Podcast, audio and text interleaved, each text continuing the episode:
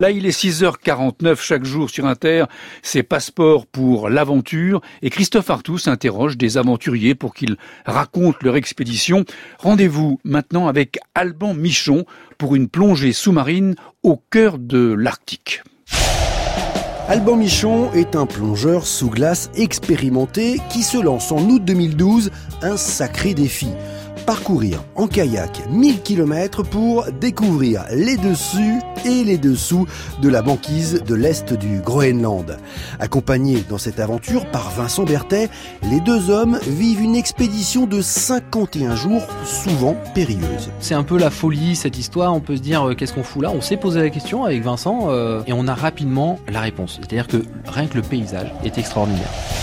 Passeport pour l'aventure quand on est, euh, par exemple, justement au chaud, dans le duvet, euh, on entend des coups de fusil.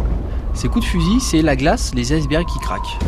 Donc déjà, on est, euh, voilà, on n'est pas chez nous, on est au Groenland, on est dans la nature. Donc on est juste deux petits personnages noyés au milieu de la nature. Donc ça, c'est déjà, ça change. C'est l'inverse de ce qu'on fait habituellement. Donc ça, c'est déjà très agréable de se sentir petit.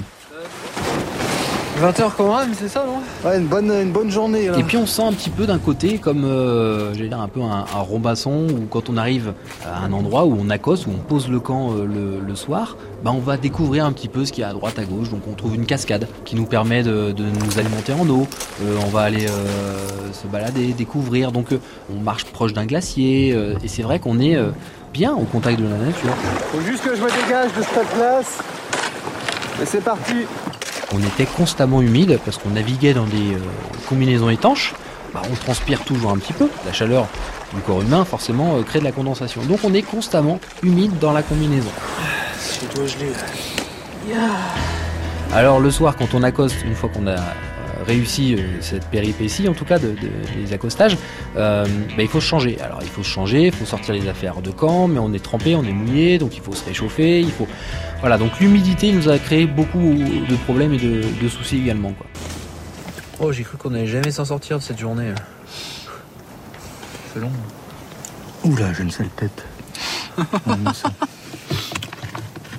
attends, attends, attends, attends, parce que là, je me vois plus. Là, tiens bien le miroir. Un jour, en remontant de la plongée, je vois quelque chose de, blanc un peu au loin. La visibilité n'était pas extraordinaire, mais euh, je me dis tiens un bout de glace. Et en fait, ce bout de glace avançait. Alors c'était pas un bout de glace. Je me suis surtout aperçu que c'était un ours polaire qui nageait au-dessus.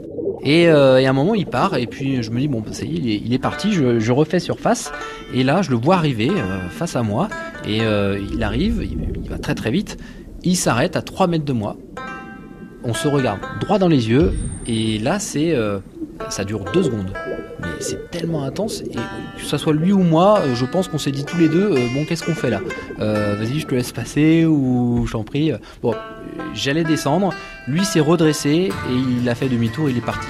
Donc j'ai eu cette chance extraordinaire d'avoir fait fuir un ours.